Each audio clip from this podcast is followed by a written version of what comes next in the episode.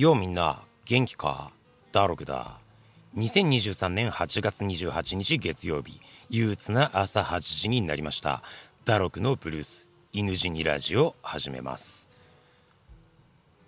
この番組は犬みたいに愛されて死んでいきたいなって思いながら憂鬱な毎日を笑いに変えるために一人で吠えまくるストロングスタイルの生ラジオとなっております。さてそんな今日のトークのラインナップはこちら。まずはデスレターのコーナー、えー、要するに普通のお便りのコーナーです、えー、そして今日のメイントークでは初めの一歩を読んでたら営業マンのあれに恐怖を覚えるようになったという話をするぞそしてエンディングでは例によってお便りを募集し、いいねをカツアゲし、チャンネル登録を懇願するというみっともない姿を晒して逃げるように去ります。というわけで最初のコーナー行ってみよう。もう俺犬になりたい。のブルース犬死にラジオさあデスレターのコーナーだ。リスナーからいただいた普通のお便りを普通に読むという画期的な企画です。さて、今日のお便りはこちら。ラジオネームおかっぱえびせん。こんにちは。いつもラジオ楽しませてもらっています。ダロクさんのお話はあっという間に終わると感じるのはもちろん funny で interesting で fantastic だからですね。恥ずかしいよ。褒めるのにも限度っていうものがあるんだよ。そう、俺なんてね、まだまだこう話芸の道を極めていく道のりの遥か途中だからね、うん、あの、 fantastic って言われるのには早すぎる。俺がね、いつか、その、えっ、ー、と、エピソードトーク芸で、日本国宝にでもなったらね、人間国宝か、人間国宝にでもなったら、えそこで初めてファンタスティックって言われたいぐらいだよ。うん。そして何回聞いても面白いってすごい。前回お聞きしている途中で落語を聞いている時の感覚になりました。ダロクさんは小さい頃落語が好きでしたか？どんなことに夢中な少年時代だったのかなと、ふと思いました。よかったら教えてください。いつも楽しい時間をありがとうございます。ということで、えー、こちらこそおかっぱえびせんさん、えー、お便りありがとうございます。えー、っとね、確かに俺、ちっちゃい頃落語は好きだったんだよ。うん、あのね、毎週日曜日に、えー、ばあちゃんと一緒にね、夕方、焦点を見るのが、まあ習慣だったんだよね。毎週ばあちゃんと一緒に焦点見てたの。で、まあ、毎週さ、俺が焦点見てるもんだから、その、こいつは落語が好きなんじゃねえかっていうことで、えー、確かじいちゃんがね、落語の CD かなんかを買ってきてくれたんだよ。んで、えっ、ー、と、俺その落語の CD もね、こう一緒に聞いてたんだけどさ、で、まあ、笑ってたんだけど、まあちょっと今となってはねそのどの話が好きだったっていうのはちょっと思い出せないんだけどでも落語の CD も聞いてましたと。でまあさ小学校入るとさまあ自分で本が読めるようになるわけじゃない？そしたらなんか子供向けのね落語の本みたいなの読んでさだから俺実はあのジュゲムっていう話があってであのジュゲムって話はさせがれが生まれてでそのせがれに長生きしてほしいもんだからそのせがれに縁起のいい言葉を全部くっつけちゃってねせがれの名前に。えー、全部縁起のいい名前をひたすらくっつけてすげえ名前長い名前になっちゃうっていうそういうまあ笑い話なんだけどさそのジュゲムっていう話のね、えー、そのせがれの名前全部言えるんだよ。ジュゲムジュゲム五行のすり切れ会社で水魚水魚松雲来松風来松クーネルところに住むところやばら工事のプラ工事パイプパイプパイプの修輪岩修輪岩のグリーン台グリーン台のポンポコナーポンポコナーのポンポコピー超救命の長介っていうねそういうまあちょっとした小ネタを持ってるんだけどさまあそのぐらいこう落語は好きだったの。でまあちっちゃい頃から落語が好きだったらさ、うん、将来の夢は落語家さんですとかさお笑い芸人ですとかさ、うん、そういう風になってた可能性もあるんだけどでも俺はそうはならなかったの。何かっていうとその落語も好きだったんだけどね。でもこうそれ以上に小学生だった時の俺はね夢中になってたことがあるんだよ。うん、それが何かっていうとね自分で一生懸命作ったプラモデルを自分で爆破するっていう、うん、やばすぎるだろこいつ。そう激ヤバ小学生だったんだよ俺。うん、なんかさガンダムかなんかのプラモデルをさ一生懸命作るわけよ小学生なりにさ。でその作ったさプラモデルにね爆竹をくくりつけて公園で爆破するっていう。うん。そう。どういうモチベーションでそんなことになるんだっていう話なんだけどそれにね夢中だったの俺は。で、そのプラモデルをさ、爆破するとさ、当然壊れるわけじゃない？で、壊れたプラモデルさ、また持って帰ってきて、で、壊れた部分を接着剤とかでくっつけて直すわけよ。で、そのさ、直った傷の部分にね、その、なんていうのかな、銀色っていうか、鉄みたいな色で塗装をすると、なんかこう、綺麗なロボットじゃなくて、うん、戦場でさ、兵器として戦った後の生々しい傷跡みたいのが表現できると思ってたんだよ。そう。だから、えっ、ー、と、小学生時代のね、俺の部屋に並んでるプラモデルは、こう全部傷だらけでボロボロになるまで戦ったね、その、戦士たちだったの。うん。っていう感じでさ、やってたんだけど、そう。でも、そんな遊びさ、友達と一緒にやるわけないじゃん。うん。だからもうずっと一人でプラモデル作っては、プラモデルを爆破して、で、それをさ、塗装して、で、並べるっていうさ、もう意味わからないことに夢中だったのね。うん。もう、圧倒的な破壊衝動があったわけ。もうやばかったよ。うん。まあだけど俺はその後結局そのロックに目覚めてね、この破壊衝動が全て音楽、音楽でね表現するっていう形になったから。うん。なんだろうなまともに育ってよかったっていう、まっとうな人生歩めててよかったって思ってるよ。ロックありがとうっていう。だって、ロックに出会ってなかったらどうなってたかわかんないからね。うん、今頃俺は爆弾魔としてね、あの、投獄されてた可能性もあるから。うん、本当にロックにはね、感謝してもしきれないっていう、まあ、そんな小学生時代のね、激ヤバな話でした。さあ、えー、続いてのお便りなんだけど、続いてのお便りはこちら。ラジオネームライス。前回のラジオではダルクさんのロックバンド自体の話まで聞けて興味深かったです。もし話せることがあったらまた聞きたいなと思いました。あれ？このボーカル MC 長いな。面白いからいいけどっって思ってたら40分喋り倒して1曲も歌わずに帰っていったよってシチュエーションでこのラジオを聴いたらさらに味わいが増しました。うん。あのー、ロックバンドのライブの MC だと思ってこのラジオを聴いてるっていうことね。うん。それはいい角度での楽しみ方だなと思うね。うん。そうだ。バンド時代のファンの方はダロクさんが VTuber 活動を始められたことは気づいているのですか？ということで、えー、ライスさんお便りありがとう。えー、確かにね俺はそのバンド時代からライブ中の MC っていうのは、まあ、そこそこ頑張ってたんだよね。なるべく笑い取るようにしてたし。うん。そう。であのー、なんだろうな。えっ、ー、とさすがにえー、ライブ持ち時間、まあ、30分40分ある中で全部喋ってこうライブが終わったっていうことはない。さすがにそれはない。あのー、だって音楽やりたいじゃん。一生懸命練習してきてるし、うん、そのために練習してきてるし、曲も作っているし、うん、それをこう喋って終わらせたっていうことはさすがにないんだけど、でもまあ、曲と曲の合間とかはね、こうなるべく、その合間時間も楽しんでもらえるように MC は頑張ってたよ。うん。まあただ、まあそれこそこう10代ぐらいの、ほんと若い頃はさ、もうかっこつけたい盛りじゃんそういう時は、なんかこうライブやってもさ、俺別に、俺たち別に喋りに来てるわけじゃないんだよみたいな。その音楽やりに来てるんで喋ることとかないっす。じゃあ次の曲みたいな感じでほとんど喋ることなく曲ばっかりやってたっていう時代もあったのよ。うん、だけどそんなライブやってたらその当時出てたライブハウスの店長に叱られたんだよね。そのまあお前らが音楽で見せたいみたいなことを言うのもわかるけどでもお前らまだ下手くそじゃんっていう。その音楽だけでお客さんを没入させれるほどの実力がないんだから。ね。で、でいてね、そのお客さんっていうのは、まあ、チケット代を払って、で、まあ30分とかね、40分とかの時間もお前たちに使ってくれてるわけだと。お客さんからお金も時間も奪っておいて、持てるね、お前が持てる全ての武器を使って楽しませようとしてないっていうのは、それはもうプロとは言えんと。ね、プロフェッショナル魂が全然ないんだ、それは。って言われて。そう。まあ確かにそうか、と思って納得してさ、うん、その自分の持てる武器そのトークだろうが何だろうがもう全部使って楽しませなきゃいけないんだなと思ってからは俺はトークに目覚めたわけよ、うん、だからその当時のねそのなんだろうな俺のライブ俺のバンドのライブ見てた人なんか面白かったと思うよ。だって前回のライブまで俺たち音楽やりに来てるんで喋ることとかないっす。つってたやつが、その次のライブで、ねえねえ聞いてこないだこんなことがあってつって笑い話をね、始めるわけよ。エピソードとか始めるわけ。うん。こいつ多重人格なのかなっていう。人格がいくつもあるんじゃないのって思われたと思うわ。うん。まあそんな俺なんだけど。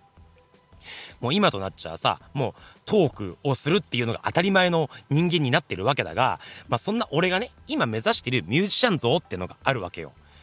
あ、一応言っておくと、俺、今、でも、あの、自己認識としてはミュージシャンだからね。うん。たとえバンドでライブをしていなくても、ネタ曲しか作っていなくても、俺はミュージシャンであるっていう自己認識のものもと生きているんだが、そんな俺がね、今目指しているミュージシャン像、こうなりたいなって思ってる人たちはね、さだまさしか松山千春方面っていうね。うん。そう。あの、さだまさしはさ、えっ、ー、と、もうコンサートでの MC がとにかく長くて、とにかく面白いっていうことで有名じゃんで、松山千春もね、昔なんかのテレビかなんかで喋ってるのを聞いたんだけど、俺のコンサートに来る客なんてよ、俺の曲聴きに来てるんじゃねえんだよ、喋りを聴きに来てるんだよ、とか言ってたからね。かっこいいっていう。うん。こういうおっさんたちをかっこいいと思うようになってしまった俺。うん、昔はさ、ほんともうなんか、酒とタバコの香りがしそうなね、もう不良っぽいさ、セクシーなロックスターに憧れたんだけど、今俺が憧れてるのはさだまさしとか松山千春の方面だから。うん。こっち目指してね、あの、いい、いいじじいになっていこうって思ってるからね。うん。そう。んで、えー、まあ、バンド時代のお客さんがさ、俺がこうして VTuber 活動をやってるのに気づいてるんですかっていう話なんだけど、えー、当然気づいてない。うん。なぜならこのチャンネルを知っている人が少ないから。全然届くわけないじゃん。うん。いや、もちろんお客さんたちに VTuber 活動始めましたなんて言うわけもないしさ、そうなると自然に知るしかないわけじゃない？え、この人ってもしかして当時あのバンドやってた人なんじゃないか？みたいなさ気づかれるしかないわけじゃん見バレするしかありえないわけじゃんそうだけどこのチャンネルを知ってる人が少ないから届くわけないわけようん。で、まあ、そもそもさ、当時俺がやってたバンドのお客さんっていう母数もそもそも少ないわけ。だから、少ないお客さんに対して、えー、このあんまり知られてないチャンネルをやってるのが、えっ、ー、と、その、俺が、俺だっていうことに気づかれる、バレるっていう可能性はすごい低いわけ。うん。そうなってくると、なんだろうな、普通 VTuber やってる人なんて、なんか見バレって恐れるものだと思うんだけど、もはや俺、いっそバレてみたいと思ってるからね。いっそバレたいっていう、うん、ぐらい。うん、そんなこと思ってるんだけどさ。うん。だから、そのバレるためにはね、もう本当になんか、こう、拡散されていって広がらないとダメなわけですよ。うん。だからね、こう、ここで、ここは一つね、こう、6時の隔たりっていうものを証明してみたいなと思うよ。うん、6時の隔たりっていうのはこうなんかどんなに自分と距離のある遠い人でも、えー、6人に紹介してもらえば7人目にはその人にたどり着けるってやつ例えばさ俺がポール・マッカートニーに会いたいと思ったらこうまず俺の、えーと知り合いにね誰かを紹介してもらうと。で、その知り合いの知り合いに誰かを紹介してもらうっていうのを繰り返していくと、えー、7人経つ頃にはポール・マッカートニーにたどり着く、理論上たどり着くっていう話ね。そう。そう考えてみると、えー、今このね、ラジオを聴いてくださっている方、うん、あなたたちが、えー、あなたたちの、えー、SNS のフォロワーのフォロワーのフォロワーのフォロワーのフォロワーのフォロワーぐらいになると、えー、俺のね、当時やってたバンドのライブを見たことがある、当時のお客さんにたどり着くかもしれないというわけですよ。うん、ということでですね、えー、よかったら、ぜひ、えー、このね、チャンネルをシェアしていただいてね、紹介いただければ、俺が見バレできるかもしれないっていうね、えー、そんなことを思っています。ということでね、えー、そんなお話でございました。えー、引き続き、えー、犬死にラジオではお便りを募集しております。え投稿欄、ん？え概要欄に貼ってある投稿フォームから、ぜひぜひ何でもお気軽にお送りください。というわけで、今日のデスレターのコーナーは以上だ。聞いてくれてどうもありがとう。とう。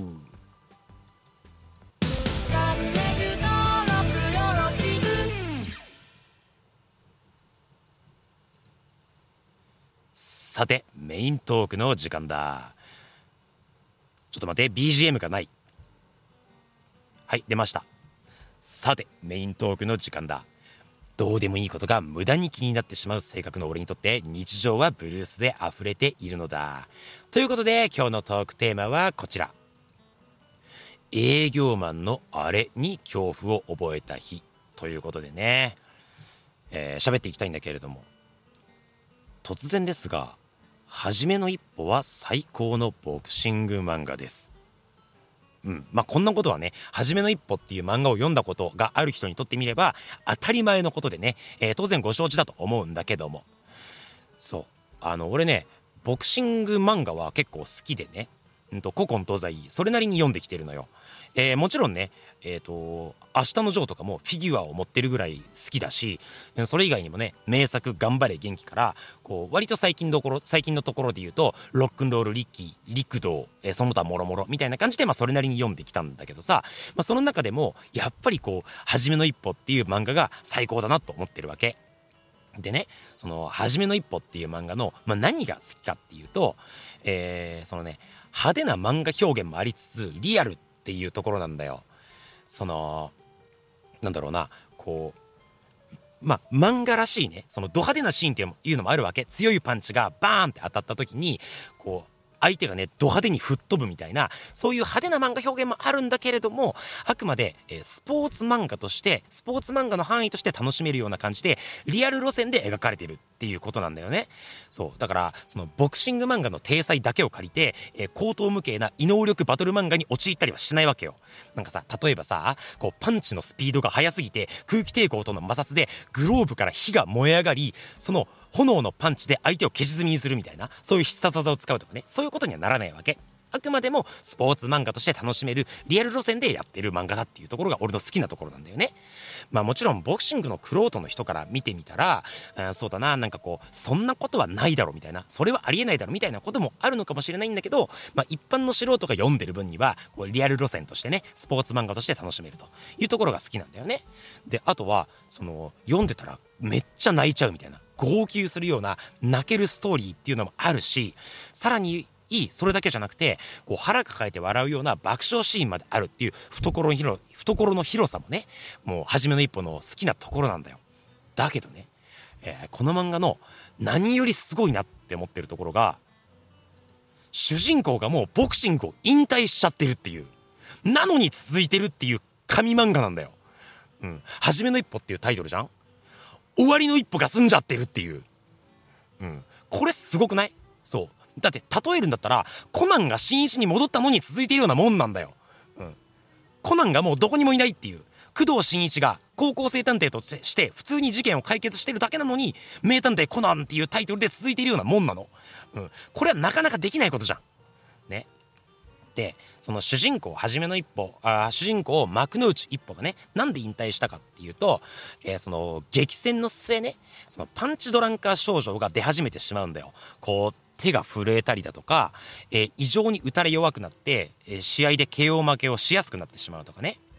で、まあ、それで引退しちゃうんだけどさ、その引退するのもね、そのなんていうのかな、まだ、えー、日常生活には全然戻れるみたいな、そのボクシングを引退して日常生活に戻れば特に問題ないですぐらいの、まあ、軽い状態とは、まあ、言いにく、言えないけど、あの、簡単には言えないけど、まあ、その、まだね、大丈夫な状態で、えー、引退してるの。そう。だからその、ボクシングのためなら死んでもいいって言って、廃人になっちゃうみたいなことはなくて、うん。ちゃんとこう、日常生活ができる、大丈夫っていう状態で引退してるっていうのも、まあリアルかなと思うんだけどさ。で、まあ、でね、その、引退した後も続いてるって言ったじゃんそう。まあ、その、それって漫画としてどうなのっていう話もあるんだけど、まあ実際はね、その、何て言うのかな、主人公が、現役復帰、現役に復帰するんじゃないかなっていう伏線は張り巡らされてるわけよ。うん、例えば、こう、後輩たちをトレーナーとして指導する中で気づきを得ていったりとか、その他のボクサーのセコンドについて試合を見る中で、こう、いろいろ気づいていったりとかしてね。で、その、もしかしたら主人公は引退する前よりも、えー、引退した後の方が、いろいろ気づきがあって強くなってるんじゃないか？説みたいな風なのが流れる感じでね。そう。だからもう、そのうち現役復帰するんじゃないかなっていう伏線があるから、ファンとしてはね、その、これからどうストーリー展開していくのかなっていうのを予想しながら楽しめてるから、全然大丈夫なわけ。まあ、とはいえ、初めの一歩読んだことない人はさ、でも主人公の試合が、ボクシングの試合がないんでしょって思うと思うんだよ。それって大丈夫なのっていう。その日常生活を描いているだけで漫画として成立するのかって思うと思うんだけど、それも大丈夫なの。うん、なんでかっていうと、その主人公と戦ったかつてのライバルたちがもう魅力的すぎるわけ。だから、その主人公以外のボクサーの試合がこう描かれてれば、それが全然熱いから、うん、大丈夫なの。ボクシング漫画として全然成立してんの。その主人公以外のボクサーの試合も、サイドストーリーとかスピンオフっていうレベルじゃなくて、全然本編として楽しんでるわけよ。うん。だから俺はね、その、初めの一歩に関しては、もう主人公が好きとかいうよりも、もう箱推しなわけ。その登場してる全部のボクサーが好きみたいな状態。うん。だからまあ全然楽しいと。いう感じで読んでるんだけど、そんな今のね、初めの一歩のストーリーっていうのは、えー、かつての敵であったね、真柴亮っていうボクサーが、えー、あの、世界タイトルマッチに挑戦するっていう、うん、その世界戦が間近ですっていう状態なのね。で、このマシバっていうボクサーはね、死神と呼ばれるボクサーで、その、初めて登場した時はね、勝つためだったら反則も厭わないっていう喧嘩上等の悪役だったわけよ。もう顔も怖ければ性格も怖いっていう、うん、そういうね、あの、ボクサーだったんだけど、で、まあ、主人公に負けてからさ、え、ー、と、そのボクシングでね、まあ、その、復帰して、で、その、激闘を繰り返す中でさ、あ、こんな自分にも応援してくれる人たちがいるんだっていう、その周りの良くしてくれる人たちの存在に気づいていくわけ。で、そういう人たちに支えられて、こう、ボクサーとしてのプライドが芽生えていってね。で、そこからこう、正々堂々と戦うっていうことを覚えていくっていう、あの、そういうキャラクターなんだけどさ。で、そんなマシバのね、えー、世界タイトルマッチの、えー、挑戦する相手、つまり今の世界チャンピオンっていうのが劇中に登場したわけよ。で、それが登場するや否や、読者に衝撃が走ったの。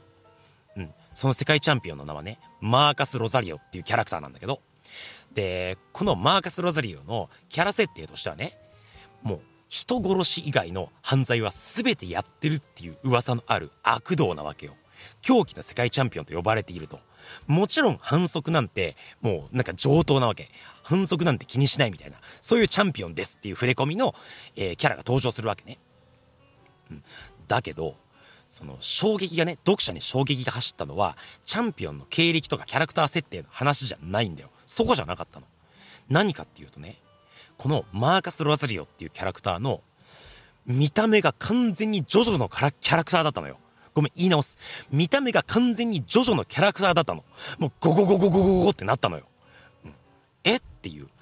こいつ絶対にスタンド攻撃してくるぞっていう見た目をしてたのよ。ちょっと待って、ちょっと待って。初めの一歩のリアル路線が危ないっていう。このままだとリングの中でスタンド攻撃をね、スタンド同士で戦うことになっちゃうっていう。うん。そうなったら今までの初めの一歩じゃなくなってしまうっていう、えー、そのリスクをね、感じたわけよ。でもね、一部の読者に関して言うと、ね、その、ジョジョっぽい見た目っていう以上にダメージがあったんだよ。そのキャラクターがね、バーンとこう一面に登場した時に。どういうダメージかっていうと、髪型がキモすぎたの。なんかね、頭皮から直に藤壺が生えてるみたいな髪型だったんだよ。その世界チャンピオンが。それを見た読者の中でね、集合体恐怖が発動したの。その、あるじゃん。そのさ、えっ、ー、と、なんか、その細かいつぶつぶみたいのが、こういっぱい集まったのを見た時にゾワってしちゃうあれ。あれを、そのマーカス・ロザリオってキャラクターの顔を見た瞬間に、顔っていうか髪型を見た瞬間に、うわーってなって、で、その一部の読者は悲鳴を上げたわけ。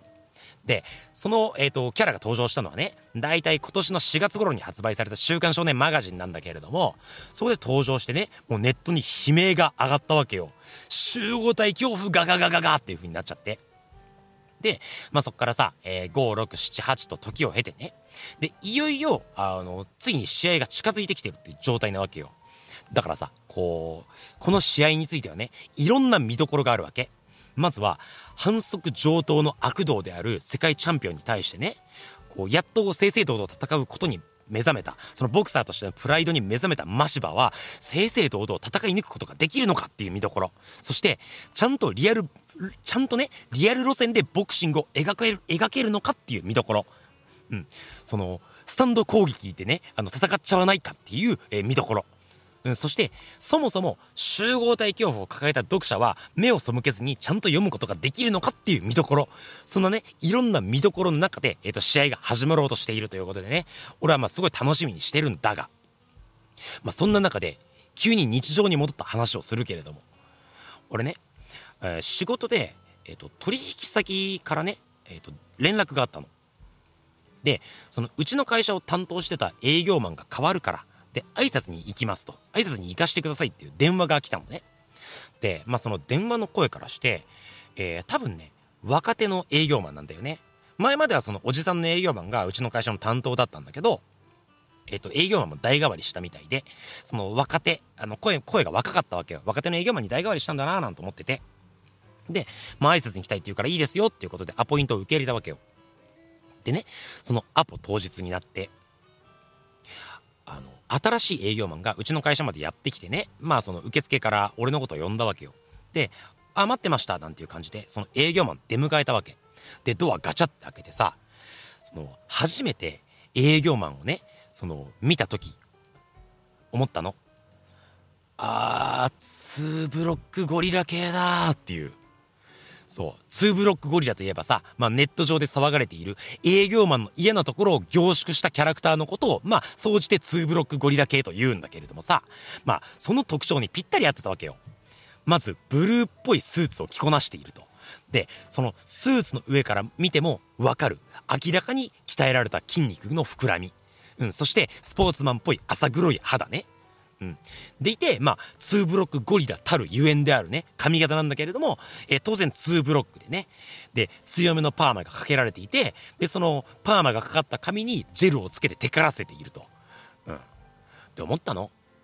いや、お前の会社そういうとこじゃねえだろっていう。うん。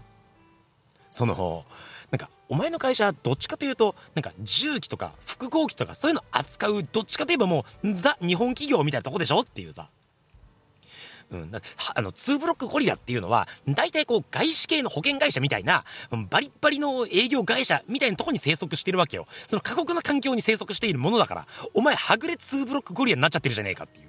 こんなとこに餌ねえんだから来んじゃねえよっていうさ、うん、そんなこと思ったんだけど、で、もうどっちかといえば、うちの会社に出入りしている人なんて、うん、2ブロックゴリラよりも、もはやね、むしろ、ゆるパーマメガネザルとかの方がよく見かけるよっていう。うん、なんかデザイナーさんとかさ、エンジニアさんとかさ、うん。そういうその、ゆるパーマメガネザル、細身メガネね。うん。そういうやつの方が見かけるんだけどっていう。だからもう、あの、はぐれツーブロックゴリラ、お前珍しいからなっていうことを思ったんだけど。まあで実際さ、あの話してみたら、まあでも中身としてはね、別にそのなんか、そのゴリゴリに営業かけてくるわけでもなくて、うん、なんか、あの、まあ、高青年っぽいね、別にいい人だったの。うん、だからよかったんだけど、たださ、その、見た目がツーブロックゴリラ、ゴリラなわけじゃん。だからその、見た目のせいでさ、話が全然頭に入ってこなかったわけ。うん、だって俺、プライベートでもさ、仕事でもさ、そのツーブロックゴリラなんて全然関わらないタイプだから。で、物珍しいなって思っちゃって。だからさ、その、彼のね、風貌を観察してしまったのよ。うん。なんかこう、いろいろ見ながらさ、うん、この人きっとシャツの下に肌着とか着てないんだろうなっていう、素肌の上にシャツをファサって羽織ってるタイプなんだろうなっていう。でいて仕事が終わったらさ、そのネクタイを取って、で、シャツもさ、第3ボタンぐらいまで外してね、胸元を解放するに違いないとか。うん。その、あの、あらわになった胸元からフェロモンを放出するに違いないっていう、もうプシューって音がするぐらい激しくフェロモンを放出するに違いないなんつって。うん。で、そんな状態のさ、胸元あらわな状態で週末はクラブとか行くんだろうなっていう。フェロモン、フェロモンを胸元からプシュプシュ出しながらクラブ行くんだろうなとか思ったりなんかね、して。あれ待てよって。でも違うな、よくよく見ろ。こいつリュックにキーホルダーついてるけど、そのキーホルダー、サッカー日本代表のユニフォームをかたどったアクリルキーホルダーだな、つって。ってことはクラブじゃないかっていう。アクリルキーホルダーの背番号は11。うん、ストライカーか。なるほど。クラブじゃない。週末はこいつスポーツバーに行くタイプだとか思ったりなんかして。うん。で、イベントの時はきっとユニフォームに着替えたりとかして、で、あの、下手すりゃ顔にペイントするまであるなっていう。うん。そんなね、プロファイリング。しかもさ、あの、その、リュックについてるキーホルダー、11番の背番号なわけよ。うん。その11番っつうのはね、もうフォワードなんだけど、センターフォワードじゃないわけ。もうセンターフォワードは9番と言われてて。そう。11番は、サイドに展開するウイングがつける番号と言われてるわけなんだね。ウイングの11番かと。うん。サイドを駆け上がっていくドリブラーのタイプなのね、こいつはっていう。あ、なるほど、スポーツバーでサッカー観戦で盛り上がってね、こう、わーっとなるわけじゃん。で、チャンスを見つけたらサイドで駆け、サイドから駆け上がっていって、で、そのどさくさで女を持ち帰るタイプだなっていう。うん、そういうタイプかこいつっていう、けしからんやつだなっていう。もうセンターフォワードでありなさいよっていう。そのどさくさの中心地にいながら女を持ち帰りなさいよ。どうせ持ち帰るならっていう。何サイドを駆け上がってんだお前はこのバカなんつって思ってさ。うん。けしからんけしからんなんて思って、この顔をじっと見つめた、見つめたわけよ。この野郎と思って。うん。で、顔を見てみたんだけど、別に顔はなんてことないわけ。うん、なんか極端にイケメンっていうわけでもないし、うん、なんか極端にブサイクってわけでもない。まあ、いいやつそうな顔してると。だからまあ、必然的にさ、その、ツーブロックゴリラの、うん、ツーブロックゴリラたる髪型にね、こう目がいったわけよ。顔じゃなくて。で、改めて髪型見てみてさ。そしたら、そのなんか、こう、ジェルでテカらせたね、こう強めのパーマに、こう、俺の目の焦点があったわけよ。ね。で、こう、くるくるに丸まったさ、髪。なんか、こう、今まではこうなんかぼんやりとこう全体的なさ、なんていうのこうキノコっぽいというか、ブロッコリーっぽいフォルムとして見てたんだけどさ、そのくるくるに丸まった髪のね、一つ一つのくるくるがこうはっきりと見えてくるような感じで、俺の目の焦点があってね、その解像度が上がってきたわけよ、髪型に対して。そしたらなんか、あれって思ってきて、あれなんか、ん？これ、あれ？くるくる髪がなんか一つ一つのつぶつぶに見えてきたんですけど、え？ってなって、その瞬間、俺、ゾワってなったの。もう首筋に鳥肌が立つのを感じて。そう。俺ね、その営業マンの髪型見て、集合体恐怖を発動したの。そこで急に。え？こいつ、こいつ、頭皮から直に藤壺が生えてるみたいって思って。なんて威圧的な髪型なんだこいつっていう。ツーブロックゴリラ？なんて怖い髪型してるんだってなったわけよ。でね、そこで俺気づいちゃったの。あ、そっか。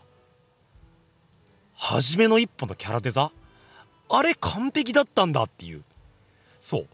威圧感っていう一点においてはね、その威圧感がある髪型ですよっていうことをもう極限まで漫画的にデフォルメするとあの形になるんだっていう。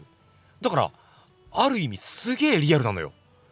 あの、敵キャラ？そのマシバルオの敵、マーカス・ロザリオの髪型っていうのはね、うん、ある意味すげえリアルだっていうことに気づいたわけよ。そう。リアル路線全然危なくないっていう。大丈夫だって思って。初めの一歩、ちゃんとリアル路線で描いてるわ、あれっていう風にね、気づいて、俺はめちゃめちゃ安心したわけよ。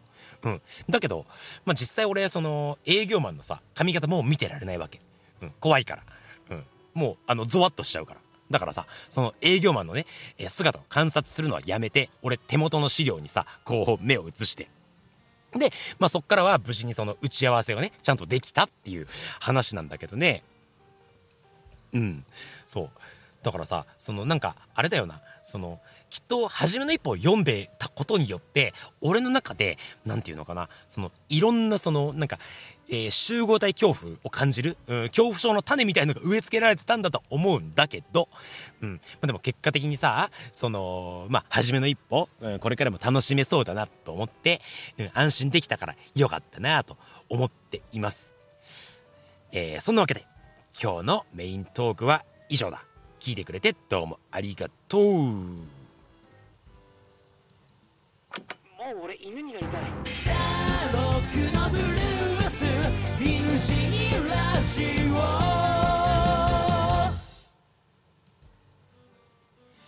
はい。というわけで、エンディング、えー、今日も京都でね、ハイスピードで喋ってみたけれども、ここまで聞いてくれた人たち、どうもありがとうございました。えー、ここでちょっとコメント見てみようかな。えー、メガネクイクイしてそうなやつか。ああ、えっ、ー、と、ゆるパーマメガネザルね。あそうです。メガネクイクイしてそうなやつです。うん。あの、ちなみに言うと、メガネ、ゆるパーマ、えー、メガネザルに関しても、別に仕事終わりの、えっ、ー、と、ムーブを想像するとムカつくけどね。ちょっと長いさ、ゆるパーマをさ、後ろで縛ったりとかしてるのを、仕事終わったらこう、ファサッって取ってさ、で、なんか、首プンプンとかやって、んで、えー、結局なんかその、えっ、ー、と、クラブとか行かないけど、ちょっといいバーとか行ったりするんだから、そいつらも別にムカつくんだよ。そいつらもムカつく。あの、ツーブロックゴリラだけにムカついたり恐れたりしてるわけじゃなくて、えー、うちの会社によく出入りしているユーロパーマメガネザルに対しても俺は別に腹を立ててるから。うん。そう、リーゼント以外認めないっていう。すごいもう、リーゼント極右団体のね、長としてやっておりますけれども。うん。えー、っと、ゾワ、集合体無理無理。えー、ホームで男性の髪型見れない。あ、そうですね。えっ、ー、と、一度、その2ブロックゴリラとか強めのパーマを当ててるね。まあ、パンチパーマとかもそうかもね。強めのパーマを当ててる、うん、男性の髪型が、えー、集合体恐怖を刺激するっていうことに気づいちゃうと、もうどこでも見れなくなるから。うん。もうこのラジオを聞いたせいでね、あの、えっ、と、人とのね、コミュニケーションが、あの、危うくなる人がね、いるんだったら、それは本当にごめんなんだけどね。うん。えー、それから、そもそも営業の話を聞いてあげよう まあそうだよね。うん。その営業の話を聞かなきゃいけないっていうのは分かってるんだけどさ、もう2ブロックゴリラの見た目で来られちゃったら、うん、やっぱりその、なんか、聞けなかったんだよ。うん。そう。いや、2回目から慣れたよ。2回目から慣れたし、その2ブロックゴリラの、あの、髪のパーマもさ、えっ、と、なんかちょっと緩くなってきてたから。うん。あの、2回目以降ね、また来てるんだけど、まあ、その時は大丈夫。大丈夫なったけどね。うん。そう。だから今はちゃんと聞いてあげてる。うん、初回だけちょっと無理やったけどね。うん。あの時何の話したのかなってちょっと今でも、あの、記憶が曖昧だっていうね、感じなんだけどさ。さて、えー、というわけでね、えー、今日もここまで聞いてくれてコメントまでいただいた方々、どうもありがとうございました。さて、犬死にラジオではお便りを募集しております。えー、概要欄に貼ってある URL から、えー、投稿フォームにアクセスいただいて、ぜひぜひ、えっ、ー、と、何でもね、お気軽にお送りください。えー、そのね、えっ、ー、と、放送内で読ませていただきたいと思います。えー、それからさ、あとさ、おい、お前さ、いいねよこせくらあ持ってんだろおいおいほらお前いいね持ってんだろおいよこせこの野郎つう感じで、えー、いいねのカツアゲは未だね、あの、練習中でうまくできないんですけどね。うん、俺あの、カツアゲはね、あの、したことないんだよ。そう。えっ、ー、とね、カツアゲ以外の全ての犯罪をやったと噂の悪道ではあるんだけれども、カツアゲだけはやったことないから。うん。いや、カツアゲは犯罪の中では初心者向けだろっていうね。うん、なんでそれだけやったことないんだよっていう話なんだけど。えー、そして、えー、この配信が面白いと思っていただいた方、ね、ぜひ本当にね、チャンネル登録よろしくお願いいたします。えー、願わくばで、本当にあの、ご友人、えー、ご家族、それから赤の他人に至るまで、ぜひぜひお勧めしてやってください。ね、あの、あなたたちのシェアによってね、広がってまいりますと、えー、私がね、えっ、ー、と、当時やってたバンドのお客さんに届いてね、うん、あの、見バレできるっていう、無事見バレできることもあり得るんでね、えー、ぜひよろしくお願いいたします。えー、それじゃあ、今週も聞いてくれてどうもありがとう。また来週憂鬱な朝8時にお会いしましょう。お相手はダロクでした。いってらっしゃい。バイバイ。